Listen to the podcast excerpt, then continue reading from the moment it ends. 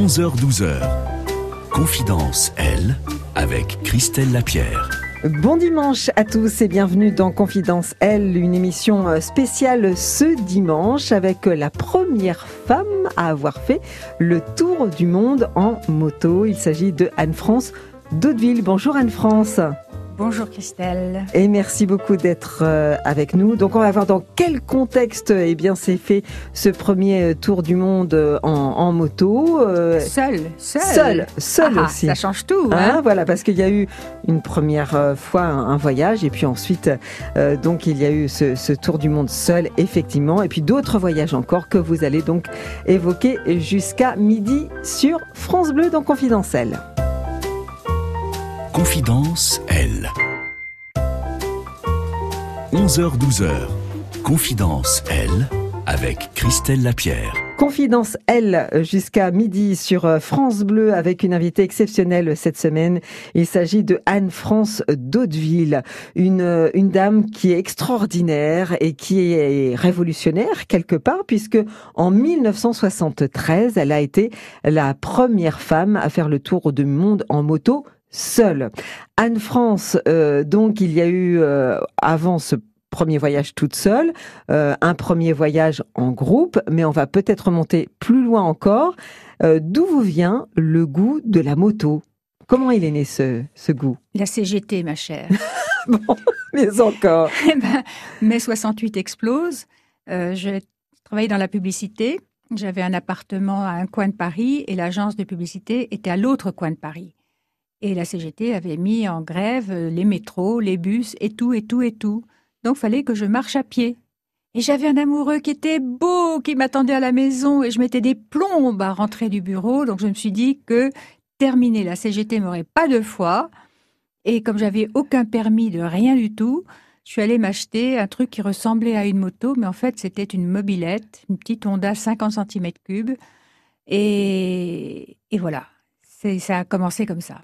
Mais alors, quel a été le ressenti? Pourquoi d'un seul coup ce, coup de cœur pour, pour le deux roues? Mais vous savez, quand euh, c'était soit faire du vélo, mais euh, franchement, je ne me voyais pas euh, pédaler sur une voiture à Paris, et il y avait un moteur dessus.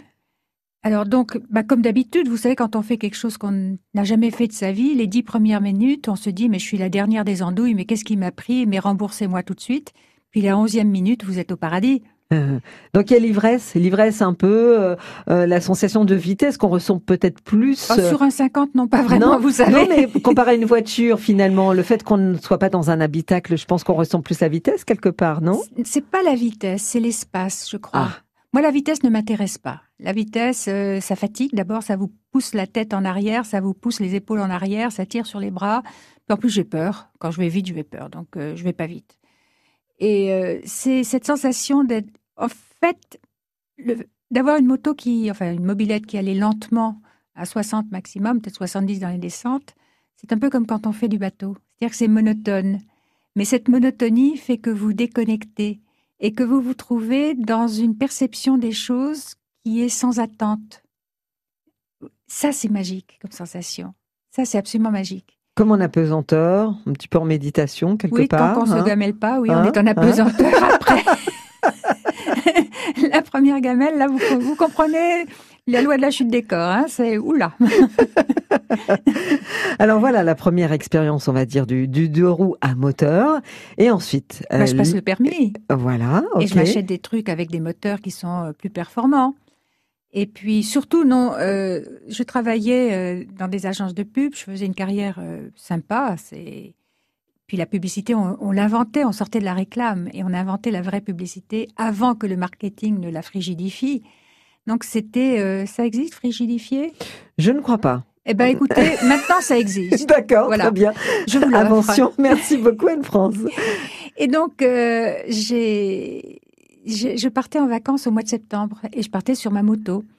Et c'était magique. Mais c'était extraordinaire. Et se dire que, au fond, quand je vais mourir, j'aurai euh, 12, 12 mois, non, sur euh, 12 parties de ma vie, seulement une, un douzième, voilà, j'y suis, j'ai jamais su compter, un douzième, qui est génial, et les 11 derniers qui sont sympas, bah non, euh, si j'ai qu'une seule vie sur les milliards d'années de l'univers, faut que je me régale tout le temps, tout le temps, tout le temps, tout le temps, tout le temps. Et Voilà. alors, vous avez repéré dans un journal, hein, je crois, une annonce. Oui, c'était dans l'Express euh, qui annonçait euh, 400 motos pour l'Orient. C'était dans la suite euh, des, des Paris-Kaboul en voiture, vous savez. Et donc, euh, il y avait un rallye raid qui était organisé pour aller de Paris à Ispahan. On est en 1972, hein, pour situer. hein. Oui, absolument. Et euh, bah, je téléphone en disant qu'est-ce qui se passe, qu'est-ce que c'est? Oh ouais, ouais, non, mais c'est trop dur pour une femme, euh, elles sont passagères, mais euh, limite, hein, non, non, non. Moi, j'avais un lancement de lessive à cette époque-là qui était assez sympa à faire. Je ne suis pas posé trop de questions. Et je louais un appartement à Boulogne, à Paris, au bord de Paris, et l'agent de publicité était à Clichy, à l'autre bord de Paris. Donc j'y allais sur ma moto. Et j'arrive porte-maillot, et une autre moto s'arrête à côté de moi avec un gros mec dessus qui me dit Ouah, une fille sur une moto Il n'y en avait pas beaucoup qui faisaient moins de 80 kilos à cette époque-là sur des Mhm. motos. Euh, tu viens avec nous, on va à Isfahan. Bah, je dis non, ils veulent pas de moi. Je suis qu'une fille. Il dit mais t'es folle, ça va pas, non, tu viens. C'était l'un des organisateurs. Coup de chance, hein? Coup de chance. Et donc ça, ça devait se passer au mois de février ou mars, un truc comme ça. J'ai démissionné de la publicité euh, à la fin du mois de juin et je suis partie avec ce raid. On était euh, 105 au départ et euh, tout le monde a parié que je tomberais à 500 km et ils ont perdu. Je suis tombée à 700 km du départ. Et donc, il y avait, euh, donc, euh, c'était les 700 km qu'il fallait faire pour, euh, pour le voyage?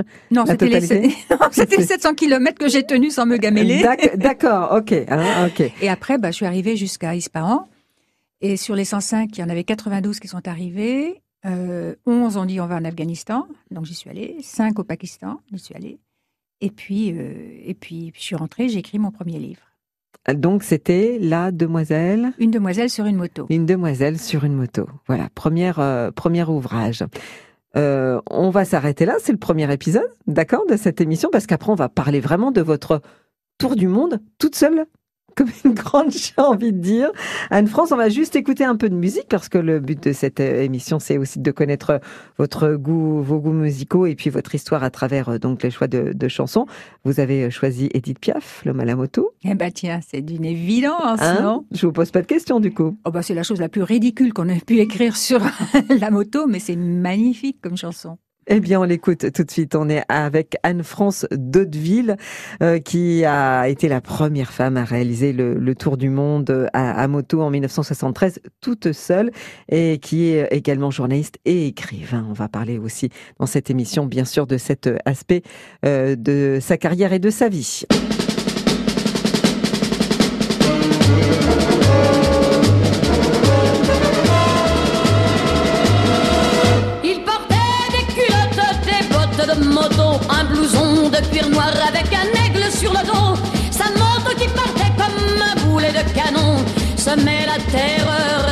La région. Jamais il ne se coiffait, jamais il ne se lavait. Les ongles pleins de cambouis, mais sur le biceps il avait un tatouage avec un cœur bleu sur la peau blême. Et juste à l'intérieur, on lisait Maman. Il avait une petite amie du nom de Marilou. On la prenait en pitié, une enfant de son âge. Car tout le monde savait bien qu'il aimait entre tout sa chienne de moto bien davantage. Il portait des culottes, des bottes de moto, un blouson de cuir noir avec un aigle sur le dos. Sa moto qui partait comme un boulet de canon semait la terreur dans toute la région.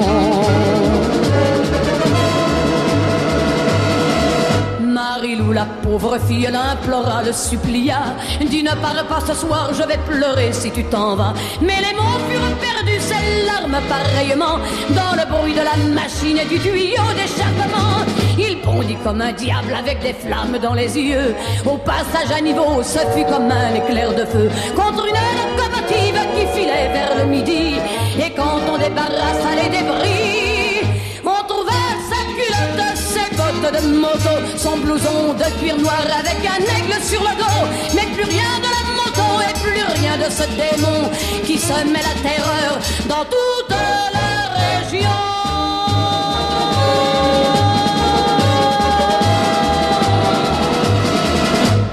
L'homme à la moto, Edith Piaf, le choix de Anne-France Daudeville sur France Bleu. Confidence, elle, Christelle Lapierre. Confidentielle jusqu'à midi, donc avec Anne-France Daudeville, qui est la première femme à avoir réalisé le tour du monde euh, à moto euh, solo. Euh, donc, on l'a évoqué à l'instant, donc une première compétition où là vous étiez en groupe, hein, qui vous a mené donc de Paris C'était pas une compétition en fait. C'était un, un quoi C'était un rallye. Un, un rallye, Il fallait arriver vivante, quoi. Il fallait euh, arriver aujourd'hui euh, au point de, de rencontre. Euh, mais non, une compétition, je l'aurais pas fait parce qu'il faut aller vite, parce qu'il faut être meilleur que les autres. Euh, ça m'ennuie, je suis pas faite pour ça. Alors, qu'est-ce qui vous intéresse justement dans les rallyes? C'est quel aspect? Non, j'étais partie pour partir. Je m'étais pas posé de questions. Et en réalité, j'ai appris deux choses. La première, c'est que je suis faite pour voyager seule. Les autres, euh, finalement, vous prennent une partie de votre attention, de votre énergie. Et c'est toujours ça que vous n'avez pas de disponible pour ces pays extraordinaires que vous traversez et dans lesquels il faut s'immerger Mhm. autant qu'on peut le faire, parce qu'on on est toujours dans la différence, mais c'est justement cette différence qui me fascine.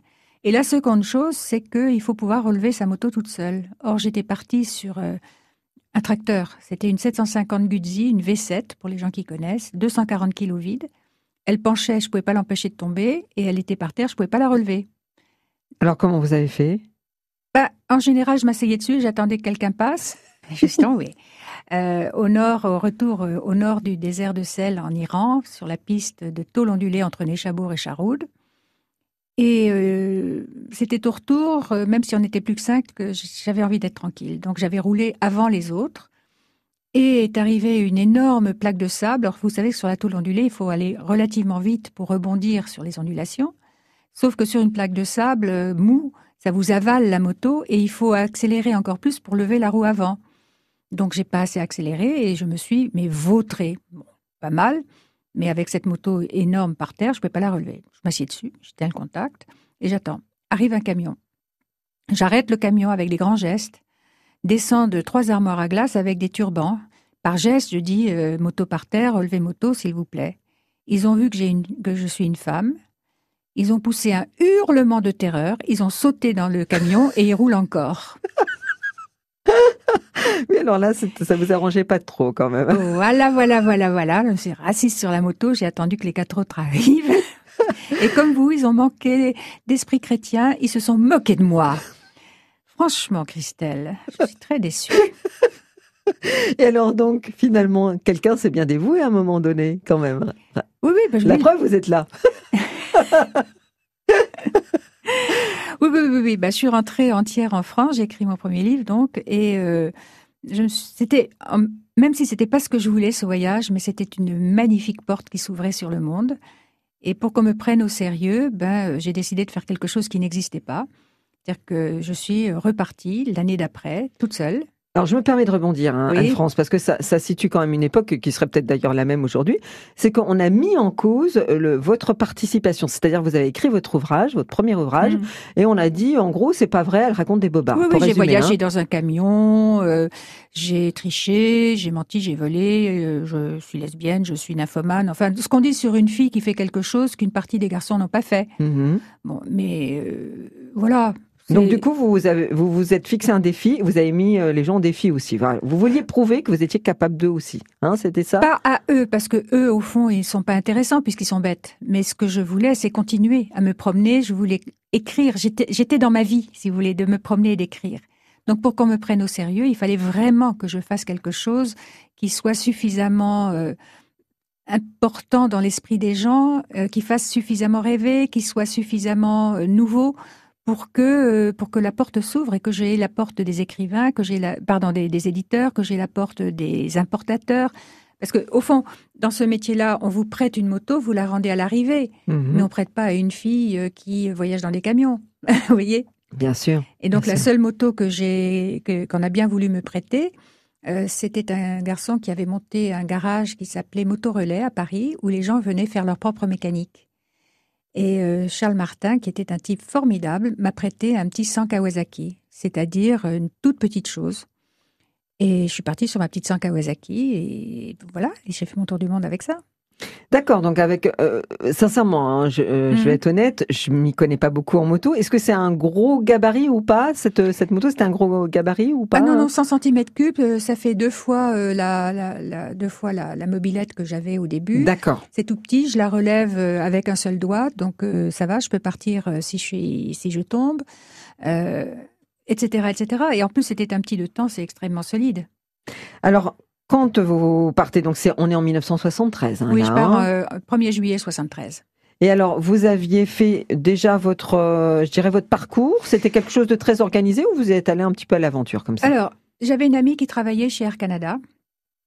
Et euh, elle m'a dit, bah, si tu veux, on peut te passer un billet d'avion. À cette époque-là aussi, les compagnies d'aviation vous donnaient un billet d'avion sur euh, leur quota de, de, de, de personnalité, etc., en échange d'une présence dans le livre, euh, d'un sticker sur la moto. Enfin, je veux dire, on est photographié quand on fait des mmh. choses, vous voyez, donc ça faisait partie de la De, leur mmh. publicité. Mmh. Et donc, euh, bah, tu nous organises un déjeuner. Et je t'amène le directeur de la com et le directeur de la pub. J'habitais à cette époque-là euh, dans un garage que me prêtait une amie parce que j'avais pas un rond. Et j'avais deux chats, Foun et Julie. Et Julie Noire était une chatte extrêmement bête, mais extrêmement gentille.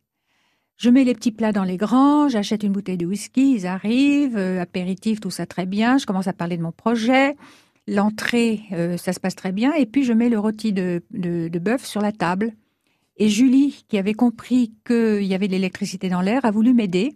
Elle a sauté sur la table avec euh, le plus beau cadeau qu'un chat puisse faire. Elle avait été pêchée dans la rivière à côté un rat qu'elle avait tué, qui était dégoûtant d'eau.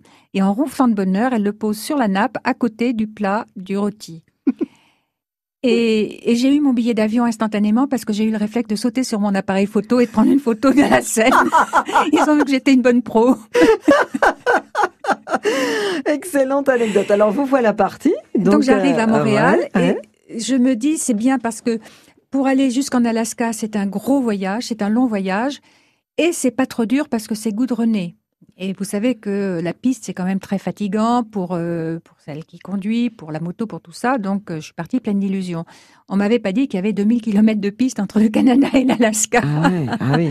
L'Alaska Highway. Cela dit, ça a été un voyage marrant comme tout. C'était sympa comme tout. Et euh, j'ai adoré. Je suis arrivée à Anchorage, en Alaska. Et là, bah, qu'est-ce que je faisais? Soit descendre vers le Mexique en longeant la côte. Et ça me faisait pas rêver. Donc j'ai mis la moto dans l'avion. Euh, il me restait de quoi payer euh, le, billet d'avion. Je partais toujours à mes frais pour être libre de mon information. Donc je mets mes derniers sous dans mon billet d'avion.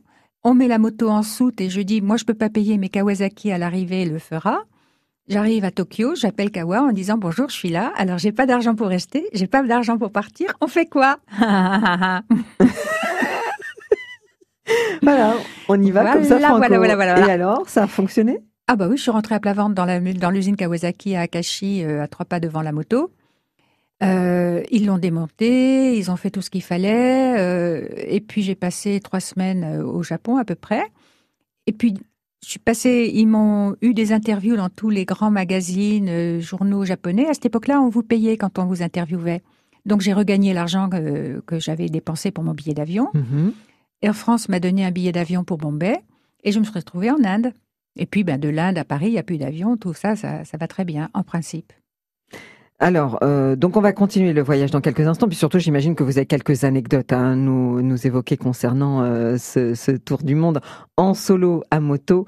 Euh, Anne-France Daudeville, qui est la première femme en 1973 à, à réaliser cette, cet exploit. On continue dans, dans la musique. Vous nous avez demandé Lady Gaga avec cette chanson interprétée dans la chanson A Star Is Born, dans le ah film, pardon, A Star Is Born. Pourquoi ce, ce choix en fait, Anne-France?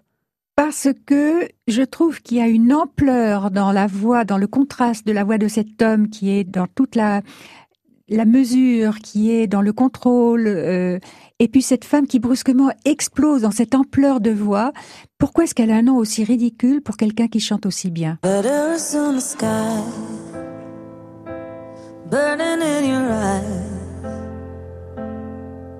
You look at me, babe, I wanna catch on fire.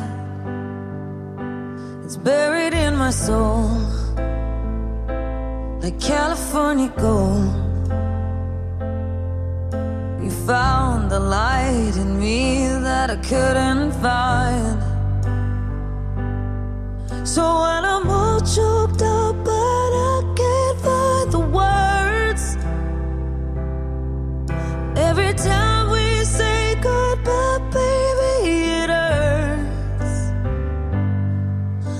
the sun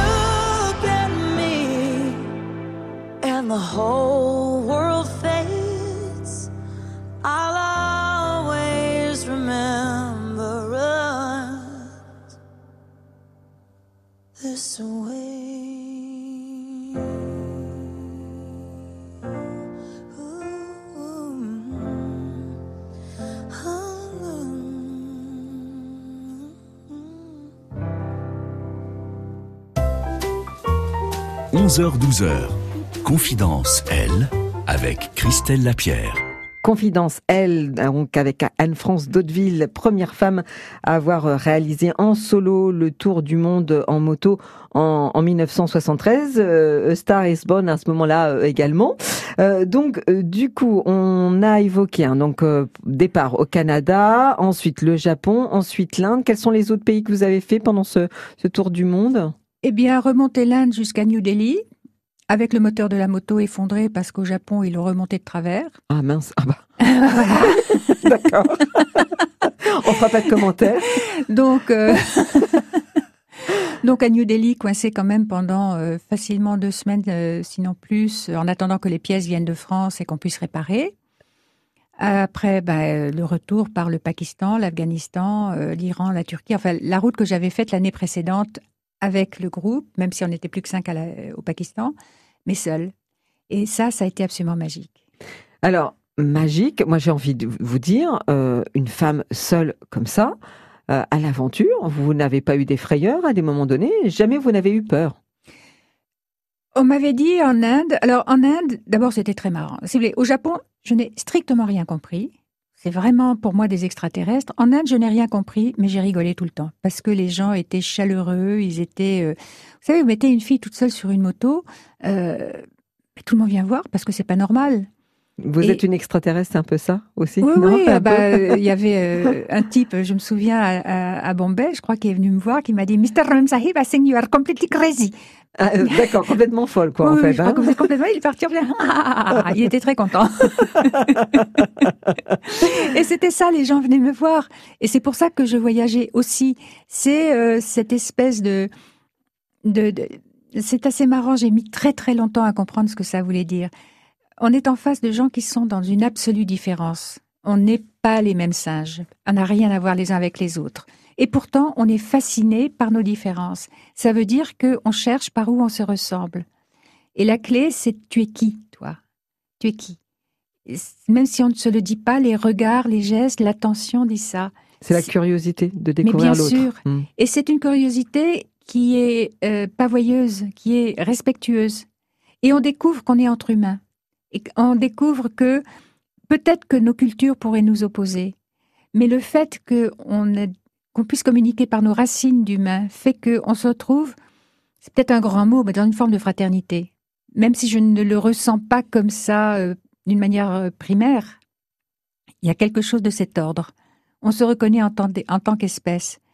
Euh, Quand je suis en face d'un animal, j'ai envie de voir qui il est cet animal et j'ai envie de m'approcher de cet animal parce que là, c'est les racines de la vie. Mhm. Et au fond, quand je suis en face d'un humain totalement différent de moi, j'ai pas envie de dire t'as raison ou t'as tort. J'ai envie de dire on est là ensemble sur cette planète, c'est pourquoi, c'est quoi.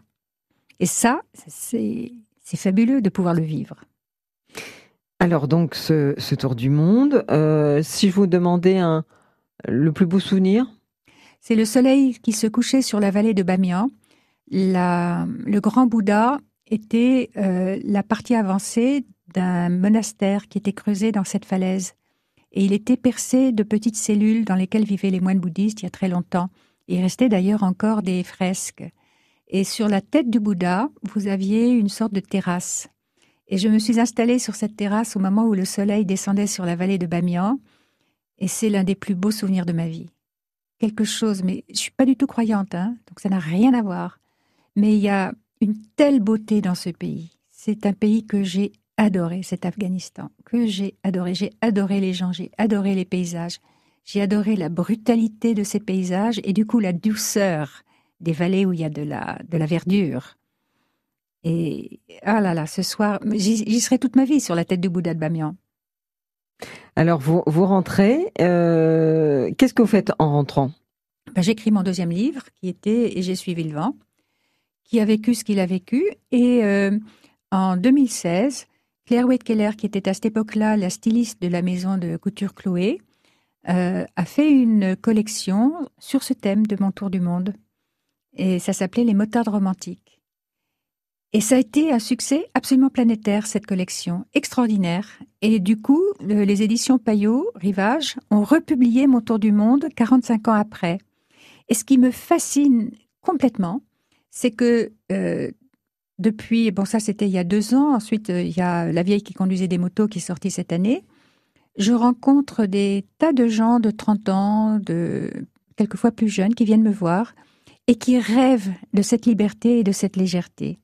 Ça veut dire que notre société a de nouveau envie d'ouvrir la porte, alors qu'on a vécu les portes fermées de fait parce qu'il y avait la guerre partout. Et donc d'aller vers les autres. Hein? Ben, complètement. hein, et d'aller Et vers- de ne plus être enfermé dans ces... euh, moi, j'ai été élevée par des gens du 19e siècle, hein, c'est-à-dire euh, tous les musulmans veulent violer les filles, euh, tous les noirs veulent les manger, euh, tous les Américains sont des grands enfants, et les Espagnols sont gnolls et les Portugais sont gays. Enfin, Mhm, bon, mhm, mhm. c'est- c'est insensé. Mais bon, c'était un ordre du monde. Et cet ordre du monde, des gens comme moi qui se sont promenés autour du monde l'ont cassé. Parce que on ne savait pas, par exemple, qu'une femme seule dans un pays musulman qui n'est pas en guerre, elle est absolument sacrée. Tout le monde lui doit non seulement respect, protection. Le nombre de fois où j'ai mangé dans des petits restaurants euh, en Afghanistan, Iran ou Turquie surtout, et au moment de payer, quelqu'un dans la salle avait payé pour moi, était parti et n'avait rien dit. Est-ce Ah qu'on oui. fait ça, nous, pour un Ah bah non, Pakistanais qui est au restaurant C'est clair. hein Non, Il dort clair. dans la rue, le gars. Mhm, Ça Mhm. devrait nous poser des questions. C'est clair. Alors, on va évoquer un, autre euh, aspect de, de votre euh, votre carrière, c'est l'écriture. Et puis, euh, il y en a un troisième, c'est aussi votre goût pour la nature et les plantes aussi. Hein. Anne-France Daudeville avec nous, alors auteur pour parler de votre actualité récente. Vous l'avez évoqué, de la vieille qui conduisait des motos, qui est paru cette année chez chez Payot. Et puis Anne-France Daudeville, donc je rappelle, qui a été la première femme à faire le tour du monde en moto solo en 1973. Un petit peu de musique avec euh, Christine and the Queens. Euh, pourquoi vous aimez bien cette artiste? Elle est folle comme un lapin, elle est merveilleuse. tout simplement. Je vais marcher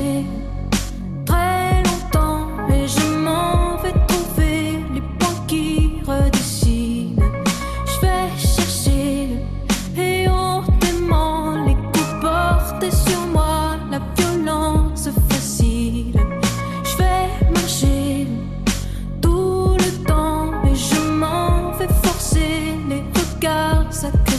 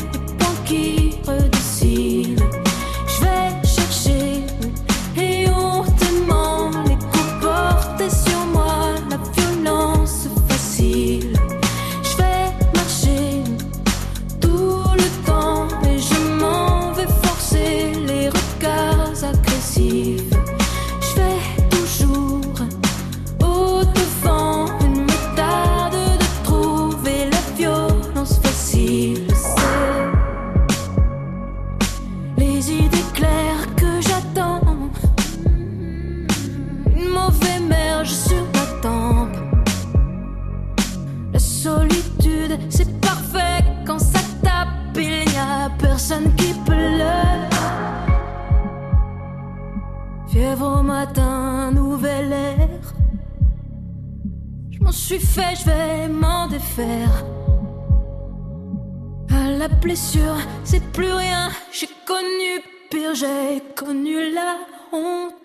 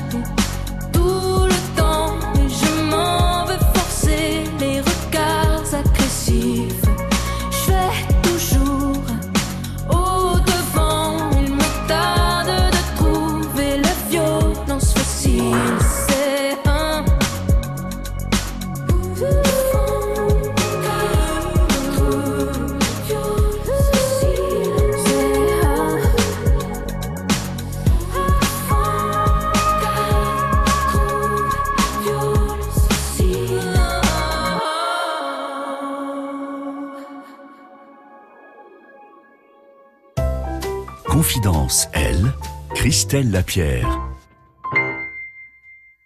Aujourd'hui, dans Confidentiel, jusqu'à midi, nous recevons Anne-France Daudeville, journaliste, écrivain, première face- femme à avoir euh, réalisé le tour du monde en moto en 1973 et auteur tout récemment euh, de La vieille qui conduisait euh, des motos chez Payot. Euh, L'écriture, donc, c'est venu avec votre première expérience de, de voyage moto, mais euh, ça n'est pas que des documents, vous avez écrit des romans aussi, hein? Alors oui, il faut vous dire que j'ai appris à lire à l'âge de 5 ans. Et euh, vraiment, dès l'âge de 5 ans, quand j'ai appris à lire, je me suis dit que j'écrirais. Et puis on m'a offert un atlas et on m'a dit et, et- et que je remonterais l'Amazone parce que ça me faisait rêver. Donc vous voyez, Donc l'envie de voyage déjà à 5 ans. Hein oui, oui, oui, absolument. Et euh, donc j'ai fait des métiers où on écrivait, même si c'est euh, 30 secondes à la radio, euh, même si c'est euh, 8 mots pour une accroche, mais c'est des métiers de plume. Donc la publicité, c'était ça.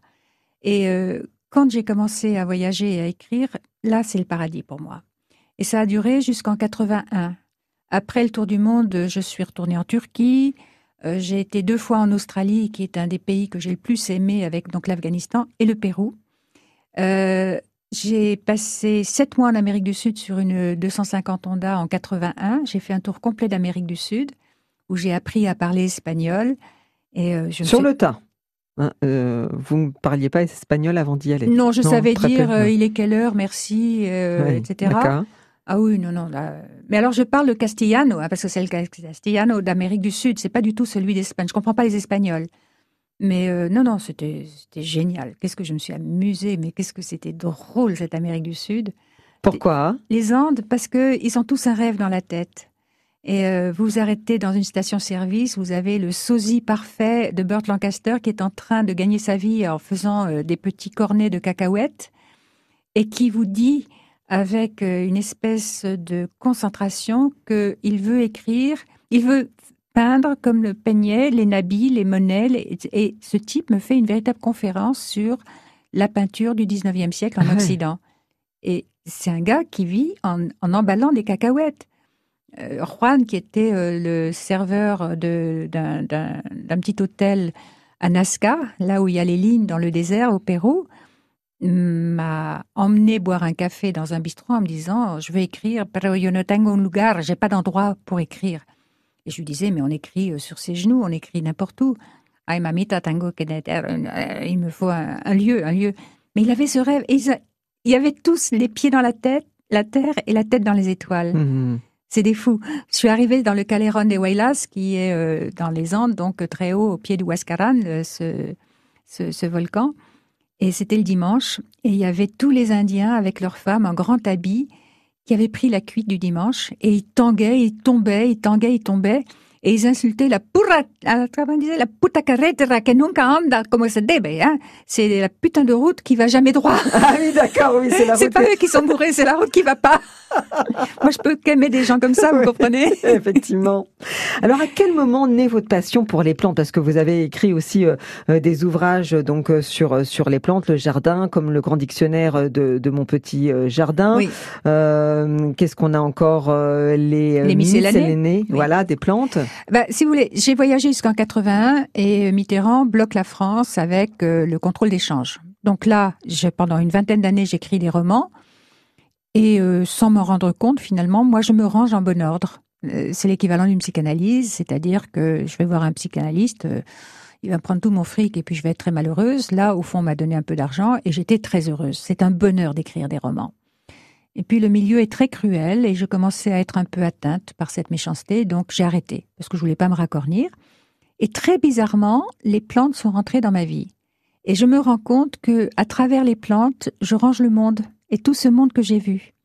Et que euh, ce monde entier est un écosystème, que je fais partie de cet écosystème et que en travaillant sur les plantes, je déroule tous les écosystèmes et que je remonte jusqu'à la naissance du monde de la Terre et que de la naissance de la Terre, je remonte jusqu'à la naissance de, de, l'univers. Donc c'est une espèce de... comme si c'était la partie étroite d'un entonnoir. Et ça ouvre... Enfin, tous les peuples ont des mythes dans lesquels euh, ils s'expliquent leur fonctionnement à travers des plantes aussi. Donc ça, ça couvre tout. C'est absolument passionnant. Et comme je ne suis pas botaniste et que je suis pas scientifique, j'ai absolument toutes les libertés. Quand je fais des conférences, qui ne sont pas des conférences mais des parlottes, je commence toujours en disant s'il y a des scientifiques purs et durs parmi vous, c'est mieux qu'ils s'évanouissent tout de suite, ça fera moins de bruit après. Voilà, donc c'est vos, vos observations des plantes, Ah non, non, non, c'est voilà. lectures. C'est des lectures Non, non, non, il n'y a pas d'imagination là-dedans, mais euh, je lis partout. Tout ce que je peux comprendre dans la science, je le ramène. Comme j'ai pas de formation scientifique, ben, je m'arrête euh, au niveau, peut-être pas zéro, mais euh, 0,2, qui est le mien. J'ouvre la porte. Et puis, si les gens ont envie d'en apprendre plus, ben, ils iront lire des gens plus savants que moi, qui sont Jean-Marie Pell, qui sont Francis Allais, qui sont euh, euh, Patrick Blanc, qui sont de très très bons euh, vulgarisateurs qui sont plus savants que moi. Et puis, s'ils veulent aller plus loin, il y a la science. Moi, je suis la bignole, au fond, vous voyez J'ouvre la porte. Confidence, elle, Christelle Lapierre. Oh, baby, we'll be home. So baby, we'll be old and think of all the stories that we could have told. One day, baby, we'll be old. Oh, baby, we'll be old and think of all the stories that we could have told.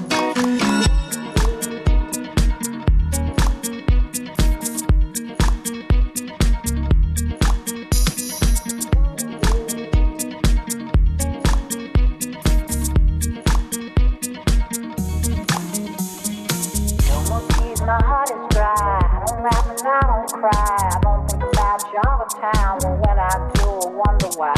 No more tears, my heart is dry. I don't laugh and I don't cry. I don't think about you all the time. Well, when I do, I wonder why. No more tears, my heart is dry. I don't laugh and I don't cry. I don't think about you all the time. Well, when I do,